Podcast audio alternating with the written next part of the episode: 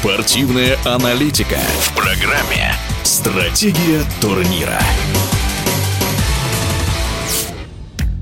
Российский автогонщик Роберт Шварцман сможет дебютировать в Формуле-1 этой осенью. Он примет участие в сессии свободных заездов на Гран-при США. Этап пройдет с 21 по 23 октября. Спортсмен стал тест-пилотом Феррари с нынешнего сезона. До этого он два года выступал за команду Prema Power в Формуле 2. И в минувшем сезоне был вторым в общем зачете чемпионата. Шварцман станет пятым российским пилотом в Формуле 1. Все его российские предшественники Виталий Петров, Даниил Квят, Сергей Сироткин и Никита Мазепин дошли в итоге до статуса боевого гонщика. С новым вызовом у 23-летнего Роберта проблем не возникнет, считает пилот SMP Racing и директор проекта BA Engineering Михаил Алешин.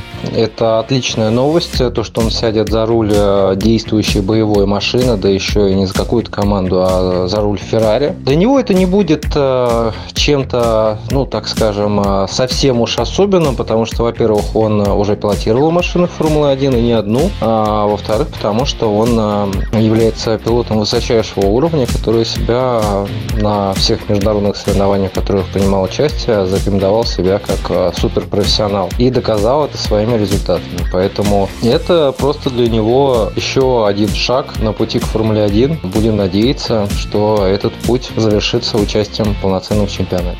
В эфире спортивного радиодвижения был пилот SMP Racing и директор проекта BA Engineering Михаил Алешин. Стратегия турнира.